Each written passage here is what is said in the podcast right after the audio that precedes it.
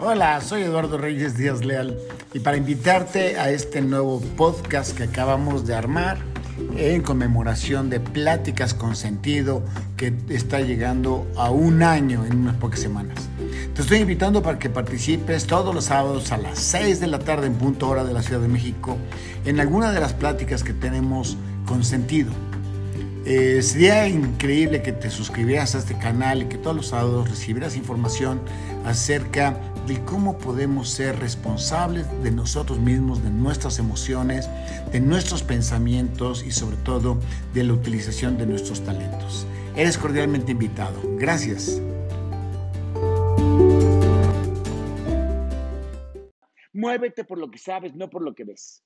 Y entonces ahora sí digo, lo siento que lo sentí acabó el programa. Pues eso no es para sentirlo, es para festejarlo. No, lo siento. Ya vieron mi carita triste, ahí está. Lo siento, no, no voy a hablar, no me refiero al de muévete por lo que sabes, no por lo que ves, porque hay una confusión en esta, en esta expresión. No me refiero en esta ocasión a que no nos movamos por la apariencia. Entonces que mucha gente se mueve por la apariencia. Ah, ese se ve mendigo. O como me dicen, eso se ve feo. Espérame, conoce mi alma o ese se ve, se ve sangrona, o ese se ve. No, no nos vamos a referir a eso, pero sería bueno. No en esta ocasión, en esta ocasión no voy a meterme con las apariencias que te llevas un chasco. Porque si un día nos metiéramos a que no te muevas por las apariencias, es posible que te, te lleves buenas sorpresas. Gente que tú dices, no doy un quinto por esa persona y te encuentras es sorprendente. Quizá si no nos moviéramos por la apariencia, nos hubiéramos obligado a ver el alma de los demás y muchos ya hubiéramos tenido esa grata costumbre de ver el alma.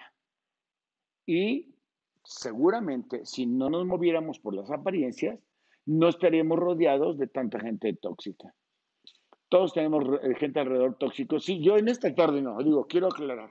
Pero a lo largo del camino, sí, me dice mi hijo Guayo, yo sí, leve la nieve, no hay tóxicos, pero lo siento, no vamos a hablar de eso.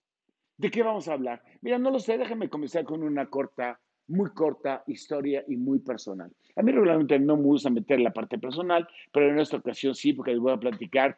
Yo tengo tres hijos, Eduardo, Guayo, como le decimos en casa, que está aquí, Ale, Alejandra, que es la que está allá en España, bueno, está un ratito en España, y Andrés. Y vamos a hablar de Andy que es como yo lo conozco, sigue siendo mi bebé, no importa que esté estudiando derecho, ¿vale? sigue siendo mi bebé, no importa que no le guste a él, sigue siendo mi bebé. Y vamos a hablar de Andy. Andy, eh, no sé cómo me sorprendía, subía las escaleras mega rápido. No, no rápido, lo que le sigue de rápido. Entonces, ¿qué tiene que ver yo también? Aquí a mis cuarenta y tantos, cincuenta y tantos, la edad que yo también subo rápido, ¿sí? Nada más que él apenas acababa de aprender a caminar y cuando ya subía las, escaleras súper rápido. Lo que no le pasó a Guayo y a Ale.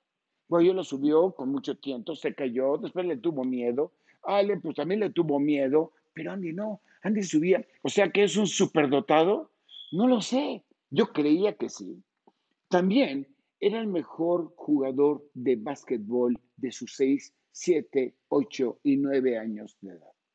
No, te lo prometo, no das crédito. Ah, tú lo dices porque eres papá, papá gallina. Pues será misa. Pero el cuate agarraba el balón. Bueno, cuando recién empezó a jugar no entendía ni dónde estaba la canasta. Pero cuando supo la canasta, agarraba y hasta chueco, mandaba el balón. No sabes qué increíble. Subía rápido, era el mejor basquetbolista. Va a decir, puta, con razón no cuentas historias personales. Si es el más presumido de todos, espérame tantito. Ya no termino, no me juzgues por la apariencia. Subía hecho la cachetada y jugaba padrísimo. Y entonces la pregunta correcta no es, ¿qué presumido eres? No, por, por, porque vio a su hermano Guayo y a su hermana Ale subir las escaleras rápido y él pensó que era así la vida. Y él, cuando veía la tele, agarraba las top 10 o las top 100 mejores jugadas de Michael Jordan. Y claro que cuando te pasan esos cortes de caja, Andy pensaba que era así la vida. Él no sabía que había un proceso para poder crecer, ese, subir las escaleras, y que había un proceso de fallar. Lo prometo. Es decir, él creyó lo que vio y lo llevó a su corazón. Confió. Y está padre. ¿Qué hizo Andy aquí? Usó la mezcla de ver hacia adentro de él y de hacia afuera de él. Hasta que un día aprendió que no era así la cosa. Un día estábamos jugando en el patio, empezó a tirar y empezó a fallar. Yo estaba un poquito más grande, ¿no? Haber tenido 15 años quizá. Y, o 13 o 14 años. Y me dijo, oye, pa, ¿por qué estoy fallando? Y yo le contesté, porque aprendiste que podías fallar. Y ese es el proceso de la vida. ¿Cuántas cosas tú y yo hacemos maravillosamente cuando somos chicos? Entre ellos confiar cuando eres chico, confías. Yo, era súper confiado. Claro, yo, bendito Dios, con papás amorosos, juntos y muy cariñosos hacia mí. Ellos, pues sí me regañaban. Mi papá me regañaba, que por cierto, mi papá ya me reclamó hace un rato. Me dijo que me iba a cobrar royalties porque lo he utilizado como referencia varias veces. Nada más porque es un tipazo. Nada más que sí es un tipazo, pero no voy a pagar regalías. Para eso estudié Derecho. Mira, papito, y una vez me mandamos una señal eh, clara. Pero regreso. Nunca pensé que unas personas que te aman te pudieran lastimar. Entonces, cuando me decían que no, era, ¿no? Cuando me regañaban, pues a regañar. Es decir, yo confiaba. Y vas creciendo en la vida y vas dejando de confiar. Y cuando refiero a confiar, no solamente es confiar en las otras personas, sino también confiar en uno mismo. Cuando uno chico, confía más que cuando uno es grande. Esa es la historia de Andy y de eso vamos a platicar. ¿Cuántas cosas en el camino tú y yo hemos perdido, que sabíamos hacer porque lo veíamos adentro y empezamos a perderlo cuando tomaste referencias de que podías fallar. De eso vamos a platicar. Luego entonces tenemos que empezar con una premisa fundamental. Claro, la premisa proviene de Wikireyes. El día me escribieron, oye, ¿en dónde encuentro tus referencias en Wikireyes? O sea, no están en Wikipedia. La mayor parte de las referencias las producimos aquí. Bueno, de hecho las produzco yo. ¿Pero qué produce? ¿Qué premisa fundamental? Me encantó esta frase, espero que a ustedes les guste.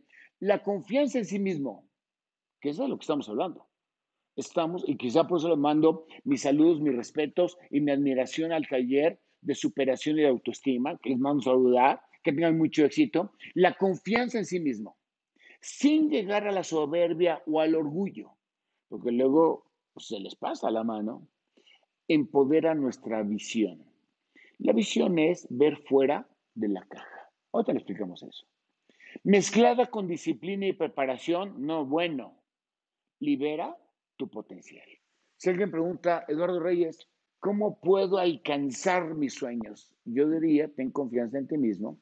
Jamás en tu vida seas soberbia o seas orgullosa o orgulloso, porque entonces esa, esa confianza va a empoderar tu visión, eso ahorita lo vamos a ver, que es ver fuera de la caja, y si la mezclas con disciplina, orden y preparación, abrir tus oídos, liberas el potencial. ¿Me lo juras? Te lo juro. Regla de vida. Nada más que esa regla de vida tiene fundamentos, ¿verdad? Confianza, todo por la razón correcta.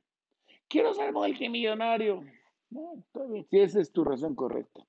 Razón correcta es que tu vida sirva para algo y encuentre un sentido. Esa es la razón correcta. Cuando tienes confianza, nada te detiene, tu pasión es increíble. Segundo, no te dejes guiar por el orgullo. El orgullo nos quita la capacidad de aprender a vivir. Esa creo que es una lección de vida. No mezcles tu confianza con el orgullo. Yo diría, tratemos de ser siempre humildes. Eduardo Reyes, tú eres humilde no sé si sea humilde, pero te juro que lo intento. Y disciplina. Pone orden y esfuerzo. ¿Vale la pena? Vale la pena. Vale la pena. No hay beneficios sin sacrificio, podemos decirlo. Y no estoy diciendo grandes sacrificios. Quiero decir, si yo no sé hablar inglés, pues practica inglés. Si yo no, es decir, practica. Y preparación es desarrollar, y le pongo yo a la lámina, no solo desarrollar los talentos con los que ya naciste, sino crear los talentos. Ya en algún programa habíamos hablado que los talentos, muchos nacen naturales, aunque algunos se mueren por no usar, y otros los puedes ir desarrollando. Y de acuerdo a un estudio psicológico, sociológico, pedagógico y hasta sexólogo, dice que el ser humano puede manejar 700 talentos. Y con todo mi respeto, con todo mi respeto lo reto, hago una lista de sus talentos. Ah, y no se les olvide incluir los talentos oír y hablar y degustar. Son talentos. Es decir, haz una lista, sea amplia o amplio, y escribe cuántos talentos tienes. Y en otra lista con otro color, rojo, ponle cuáles talentos quisieras desarrollar. ¿Con cuáles, qué te gustaría hacer? Esa es la premisa fundamental. Déjame repetirla. La confianza en sí mismo, sin llegar a la soberba o orgullo, empodera nuestra visión fuera de la caja, mezclada con disciplina y preparación. No bueno, libera nuestro potencial.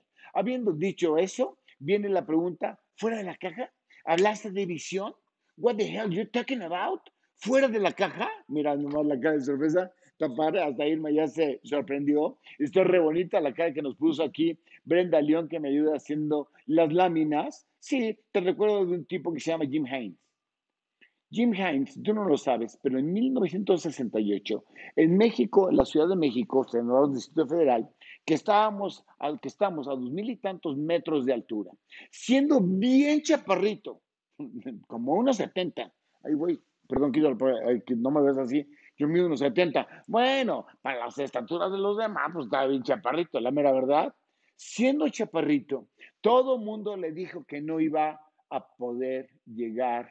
Ah, y además era de color, que en 1968 ser de color había un poco de discriminación. Y eso tampoco lo entiendo. Pero un día voy a hablar de un programa que se llama One Day.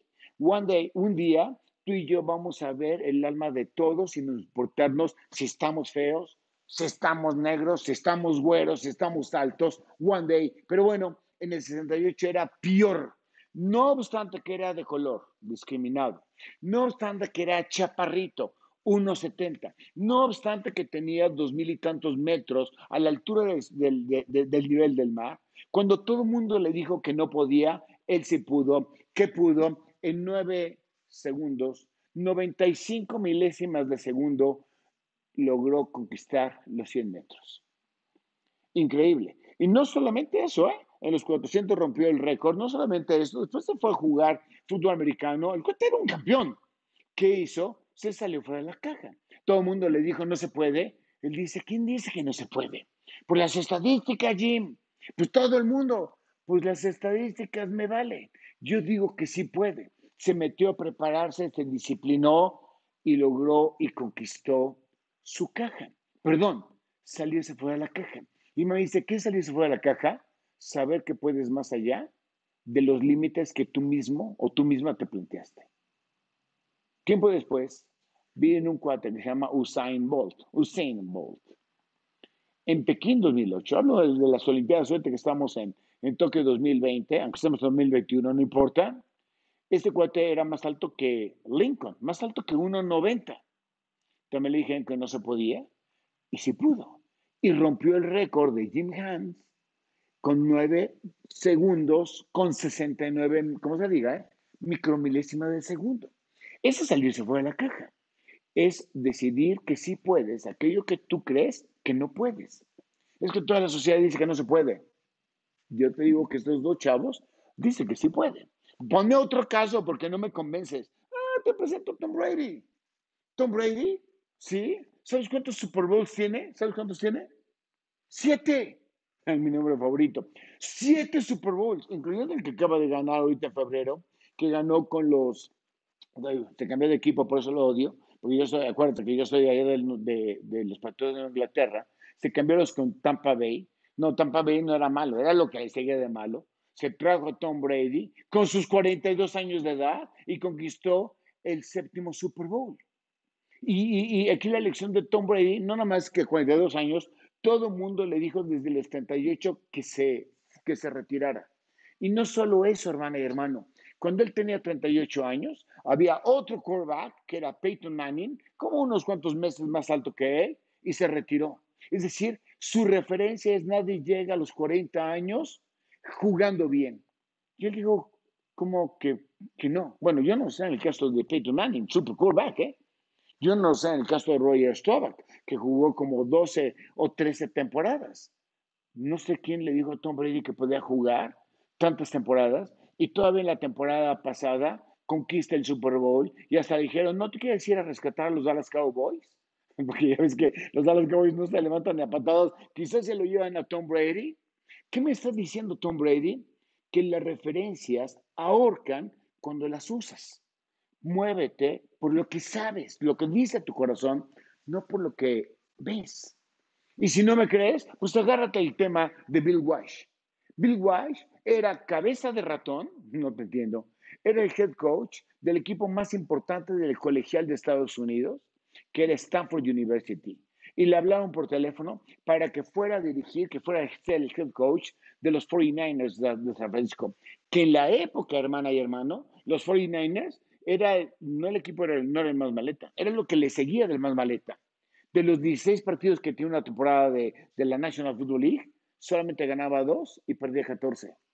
Y yo creo que ganaba dos, pero por misericordia, la mera verdad. Y un día le hablaron, le dijeron, Bill Weiss, tú eres el head coach del equipo campeón de colegial, cabeza de ratón, no quieres venirte a dirigir el peor equipo de la, de, de, la National Football League. ¿Y sabes qué le dijo? Sí. ¿Y sabes qué le dijo su esposa? ¿Are you crazy? ¿Y sabes qué le dijeron todos sus compañeros? ¿Are you crazy? A los 49ers no los ha levantado ni la penicilina. Bueno, ni la vacuna contra el COVID. Nadie lo levantaba. Fue nadie llevaba 20 años perdiendo. Lo que él alcanzaba a ver es de que siempre perdía. Pero no obstante eso, él dijo, voy, eh, tomo el reto Pepsi y en dos años, dos años, conquistó dos veces el Super Bowl. Es súper hazaña. O sea, es casi como los carros modernos, de 0 a 100 lo hacen en un segundo. Cuando hace 100 años decían de 0 a 100 te tardas 20 segundos. ¿Qué tienen en común estos cuates? Eh, no porque sean hombres o mujeres, ¿eh? no, aquí no hay un tema eh, de género, que no se fijaron en lo que alguien les decía que no se podía hacer. Eso, que ellos no se fijaron en eso, que si no se fijaron en su alma, quiere decir que creyeron que podían. No estamos hablando aquí que si yo voy a alcanzar la luna, digo, por supuesto que no, pero estamos hablando de que te salgas fuera de tu caja. Todos ellos creyeron que podían, sin importar que la sociedad, el, externo, te dijera que no. Y tuvieron confianza. Pero no solamente confianza en ellos, confianza en que iban a poder convencer al coach de los maratonistas, ayúdame y determíname cómo se hace. O a todo el equipo de Tampa Bay para que cada quien hiciera su trabajo o al Bill Wise de toda su experiencia que tenía para establecer una estrategia de juego. You name it. Tú determines que eres confiado. Y una vez que tú puedas tener confianza en ti, prepárate a conciencia. Prepárate es no mermes tu capacidad, porque todo en la vida es un proceso, absolutamente todo. Y te preparaste y te preparaste conciencia es un proceso y tendrás paciencia. Ah, es que yo no soy paciente. Vete el programa de paciencia en los placebo, que lo sacamos como dos sábados, algo así por el estilo. Y los tres casos que sacamos, que son cuatro personas, amaron lo que hicieron. Amaron lo que hicieron o lo que están haciendo. Tom Brady no se va a retirar para el próximo año. Amaron lo que hicieron. Todos encontraron pasión. ¿En dónde compras pasión? ¿Te acuerdas? Te recomiendo el programa que en dónde compras pasión yo te digo, la compras en donde veas a una persona que ame lo que esté haciendo. Quizá como lo que yo hago aquí en Pláticas con Sentido. Y los cuatro fueron resilientes. Esta semana tuve una conferencia, pero no la di yo, me la, me la dieron. Gracias a Dios, José Manuel Escalante, que es el esposo de mi hermana Irma, que hoy no está porque después de su retiro espiritual, hizo una verdadera disertación de lo que era resiliente. Y explicó muchas cosas, me encantó, pero me encantó no la conclusión, sino un elemento clave que él manejó en la conferencia y dijo, ser resiliente es el proceso dinámico, ahí está el proceso desde antes, dinámico es que lo vas adaptando todos los segundos para irte adaptando positivamente, actitud positiva, a la adversidad. Todos ellos tuvieron resiliencia. ¿Por qué? Porque los eh, patriotas de Inglaterra tenían un conflicto con el sueldo de Tom Brady y Tom Brady se salió de ahí porque dijo, voy a vencer el campeonato ahora con otra franquicia. Y Jim Hines Le dijeron, no se puede, estás bien chaparrito, que además eres negro, ¿qué onda contigo? Todos se fueron resilientes, pero positivamente ante la adversidad. Quiere decir, Eduardo, que aquí me estás diciendo que todo lo que me ha tropezado es, eh, debo ser resiliente. Eso es correcto. O sea, no porque yo no pude acabar la universidad, quiere decir que yo no voy a poder hacer un buen abogado. Eso es correcto. Quiere decir que si yo, yo, no lo sé, cuando era chiquitito o chiquitita me violaron, voy a poder superar aquello que me está deteniendo. Eso es correcto. Todos ellos tuvieron confianza, todos ellos entendieron de qué se trata la vida, todos ellos le pusieron pasión, todos ellos fueron resilientes. ¿Algo más? Sí, sacaron la, todos ellos sacaron la fuerza del más allá. Ah, pues ahí está la clave. Del más allá. Del más allá, por supuesto, del más allá. De la fuente inagotable de Dios, que es la energía, revestida de amor. Quiere decir que todos confiaron en Dios. Es lo que yo a ver. Y si confío en Dios, eh, entonces tengo confianza en mí mismo y puedo entender que la vida es un proceso y me puedo dar cuenta que cuando yo le pido a Dios, dame salud, Dios no me la da, pero me enseña a entrar al proceso de salud. Y cuando yo le pido a Dios, dame amor, no me da el amor, sino me da el proceso para que yo encuentre el amor correcto. Todos ellos entendieron que Dios no es una, una mágica caja de cumplir deseos, sino es una mágica caja de fortalecer nuestra esencia. Y quizá por eso tengo que sacar esta historia. Esta historia me encanta. Esta historia equilibra el todo. Y entrando él, se refiere a Jesús, a la barca, sus discípulos le siguieron. Y he aquí que se levantó en el mar una gran tempestad, tan grande que las olas cubrían la barca, pero Jesús dormía. Y vinieron sus discípulos y le despertaron diciéndole, Señor, Señor, sálvanos que perecemos. Y él les dijo, ¿por qué teméis, hombres de poca fe? Entonces levantándose reprendió a los vientos y el mar y se hizo grande la bonanza. Ese, esta historia me encanta. Muchas veces yo creo que no puedo, creo que la tempestad está cubriendo la barca, no escucha la voz de mi Dios, creo que está durmiendo y Dios te dice todos los días, ¿por qué teméis, hombres y mujeres de poca fe? Levantándose reprendió el viento y se hizo gran bonanza. Mateo 8. La Biblia es mucho más que un libro religioso, ¿sabes? Es un libro de estrategia de vida. Vale la pena. ¿Y dónde lo encuentro? Bueno, una estrategia está en Pablo Saulo de Tarso. Porque Pablo, San Pablo como muchos le llaman, Saulo de Tarso, no sé si sepas, no era malo, era malo entre los malos. Pocos saben esta historia de Pablo. Pablo, que tenía 30 años de edad, que había estudiado, era un tipo estudioso, era un judío, era de raza judía, pero ciudadano romano, había nacido en Tarso. El cuate había sido contratado por el gobierno de los judíos para perseguir, encarcelar, matar y persuadir a los judíos que se habían convertido a Jesús. A eso se dedicaba Pablo. O sea, Pablo iba de pueblo en pueblo. ¿Eres judía? Sí. ¿Eres crees en Cristo? Sí. Deja de crecer, de creer porque te meto en la cárcel ahorita. ¿Qué? No, no dejo de creer. Enciérrala. Y si no se dejaba, mátela. Y permitía que la gente se muriera. Era malo entre los malos. Es decir, con esa historia de Pablo, del pasado de Pablo, ¿cómo es que pudo haber escrito la mitad del Nuevo Testamento? ¿En dónde está ese poder transformador? Y lo peor, ni siquiera conoció a Jesús. Metí a la cárcel a los conversos y ni siquiera he visto a Jesús. No es de la época de Jesús. Ya estamos hablando del año 50. Pero un día se topó con Jesús. Le quitó Dios, le dio una gran luz Jesús.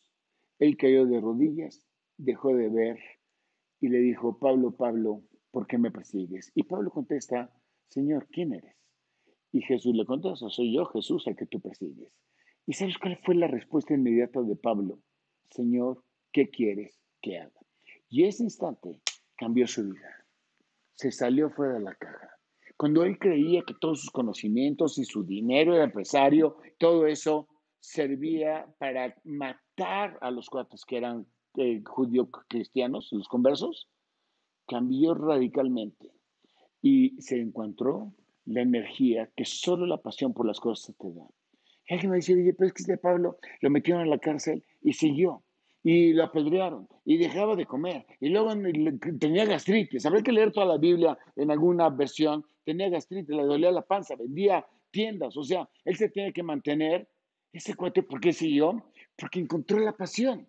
Y esa es quizá la parte más importante. Cuando encuentras la pasión, no te importa que sea un sábado en la tarde, hoy, ¿qué día es hoy? 24 de, de abril, y aunque yo pudiera estar en el cine con mis hijos, no me importa el sacrificio de estar aquí con ustedes.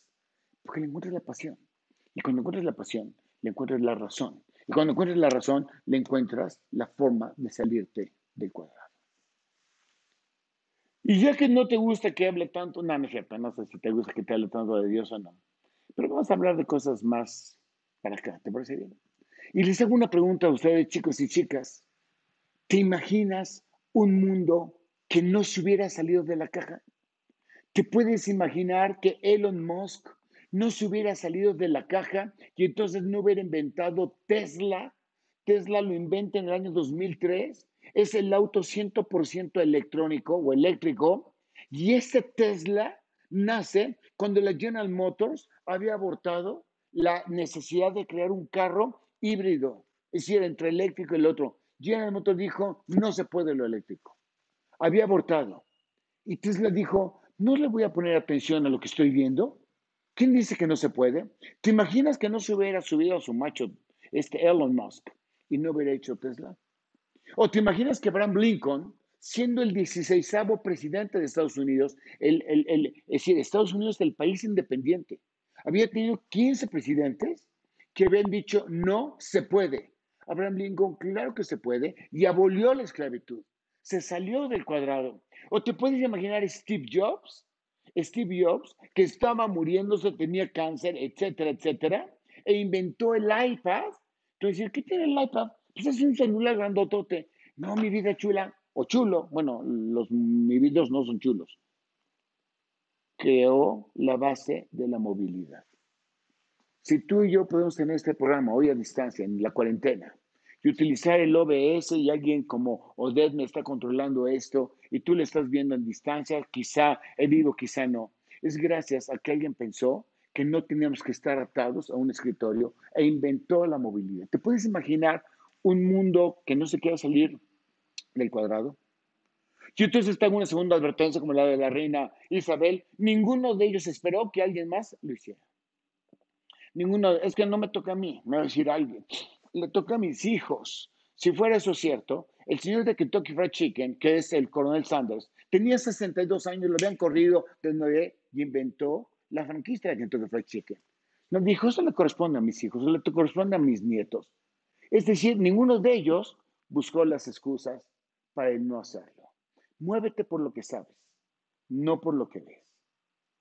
Pero ya vimos aquí el iPad, desde que estoy un poquito presionado de tiempo, ofrece una disculpa. Ya vimos aquí el iPad, ya vimos a, a los 49ers, ya lo vimos. Y son todas esas hazañas. Pero quiero decirles algo, hay una hazaña mucho más grande que transformar el mundo. Mucho más grande que encontrar la movilidad, mucho más grande que encontrar los carros eléctricos. ¿Sí, Eduardo? ¿Cuál hazaña te refieres? Mira hacia la cara. ¿Qué dice? ¿Cuál hazaña te refieres? ¿Neta? ¿Hay una hazaña más grande que transformar el mundo? Me encantaría transformar el mundo, me encantaría inventar eh, el viaje a la luna. ¿Neta? Claro. La hazaña más grande es transformarte a ti, transformarme a mí. Es la hazaña más grande, la más grande de todas. Yo se lo digo porque esta semana vi una persona que me dijo, estoy harto, bueno, alguien no, puede ser hombre o mujer, de la cuarentena. Le, dije, ¿por qué estás harto de la cuarentena? ya dije que era mujer porque estoy harto de que mi mamá me trata de controlar, estoy harto de que me muevo de la sala a la cocina, de la cocina al cuarto, estoy harta de que mi hija está aquí todo el día, no porque no las ama, los ama, por supuesto, pero también uno se cansa, por supuesto, estoy harto. O bien, estoy harta o harto de la ansiedad. Tengo ansiedad y cada vez que me enfrento a un problema me da ansiedad. Estoy harto de sentir eso u odio a tal persona, u odio tal daño que me hicieron, no lo puedo, no lo puedo superar. Me parece que tenemos algo que transformarnos. ¿Por qué, Eduardo? Estoy cansada o cansado de intentar y de no lograr. Estoy cansado de que luche en mi trabajo a ver si me, me dan un ascenso y no me dan ascenso. Está bien. Esa es la hazaña que tenemos que transformar. No esperes a que alguien más lo haga. No esperes que el jefe lo haga. No esperes a que la cuarentena se acabe. No esperes a nada. Esa es a lo que yo te estoy invitando. Muévete por lo que sabes. ¿Puedes? Sí, acuérdate de Andy cuando era súper basquetbolista. Pero ¿cómo le hago, Eduardo? Me convenciste. Tengo ahí mis traumas, mis issues. Yo diría, paso número uno, ¿puedes hacerle como Adán Ramones? Paso número uno. Ah, nunca lo he visto. Reflexiona. ¿Qué quieres que reflexione? Sobre lo que has sido capaz de hacer hasta ahorita. Cosas que has hecho maravilloso o maravillosa y que no las valoraste. Reflexiona. Ah, ah, bueno, que ya está bien. ¿Cómo has sabido salir de problemas que has tenido? Todos hemos tenido problemas, no me digas que no. Y saliste. Lo que pasa es que no lo valoramos. Reflexiona. ¿Qué producción? ¿Qué producción? Lo maravillosa, maravilloso que eres. Reflexiona. ¿Qué reflexiona? Piénsale tantito. Todo lo que eres capaz de hacer. El cómo respiras, el cómo caminas, el cómo le haces. Regla número dos. Ahora sí. Ten fe. Ten fe. Cree en lo que no ves. Da los pasos como si supieras lo que viene. Y recuerda el avión del río Hudson. Me detengo tantitito, es que estoy presionado, pero bueno, cree en lo que no ves. Yo quiero X cosa. Muy bien. Haz lo que tengas que hacer como si fueras por esa X cosa. Demuéstrale a Dios que confías en que Él te lo dará. Porque muchos se quedan ahí sentados. A ver, ¿qué es Dios? Mándame una señal. Ay, como dice el guate. Oye, este, ahora con el. Eh, porque no les queda mal la broma. Aquí con el COVID, cuando nos muramos a los flojos, ¿vienen los ángeles por nosotros? No, tienes que ir por los ángeles. Y recuerda al avión del río Hudson. Salió un avión bien manejado, se le metió una parada a la turbina, era un avión grande, empezó a fallar y el piloto, con mucha pericia, logró hacer que el avión acuatizara en el río Hudson. Salvó a toda la tripulación.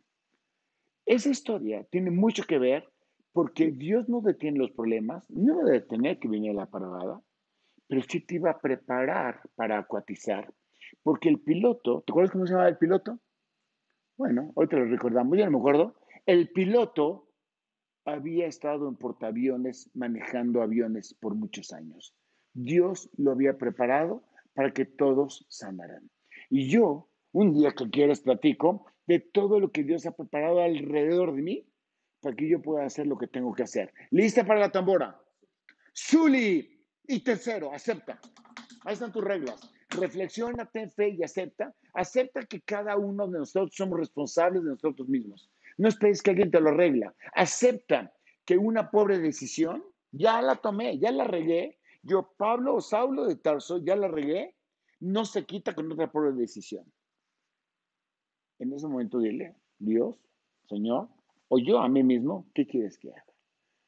Y acepta que el poder de Dios se expresa en ti con una paz inexplicable. Recuerda finalmente, Daniel entró a la cueva de leones y los leones no se lo comieron. Guayito, en un momento que tuvo una adversidad gigantesco, descubrió la música. Su nombre artístico es Ed Vinton, con B chica, eh, por el papá Vinton, no lo sé por qué, pero bueno, luego averiguamos. Guayito, mi hijo, se llama Ed Vinton, y ve la música que descubrió de la adversidad que él este, enfrentó cuando tenía escasos 12 o 13 años. Alita, que decidió irse allá a España tres meses para acabar su maestría, tuvo que renunciar al trabajo que le fascinaba, que estaba en Louis Vuitton. GBI, la empresa donde yo trabajo, ha logrado atravesar décadas y hoy se ha convertido en una plataforma de talentos en donde si alguien quiere entregar su talento en comercio exterior, GBI te contrata. Y recuerda que lo que tú decidas hoy determinará tu futuro. Y recuerda finalmente que la falta del perdón detiene tu maduración. No pierdas tu tiempo en perdonar. Quizá no se lo merezcan. No pierdas. Perdona y avanza. Tres reflexiones finales. Número uno, la verdad te hará libre. Acuérdate. Analízale. Dos, todas las cosas viejas pasaron. Y aquí todo está hecho nuevo. Y tres, la fortaleza del alma, y eso me encantó, se expresa cuando a pesar de tener problemas, tienes la fuerza y la actitud para ayudar a los demás. El conocimiento te hace libre. Lo que hiciste en el pasado me da lo mismo.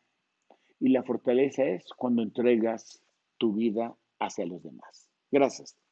Gracias de todo corazón. Me voy a mi bendición para ti. Que Dios te bendiga profundamente. Expanda tu territorio. Te dé de su resiliencia. ¿A poco resiliencia? Dios es resiliente. ¿Sí? Un día hablamos de la resiliencia de Dios. Te permite abrir tus ojos del alma tan grandemente que sobrepase lo que ven tus ojos del cuerpo. Gracias. thank you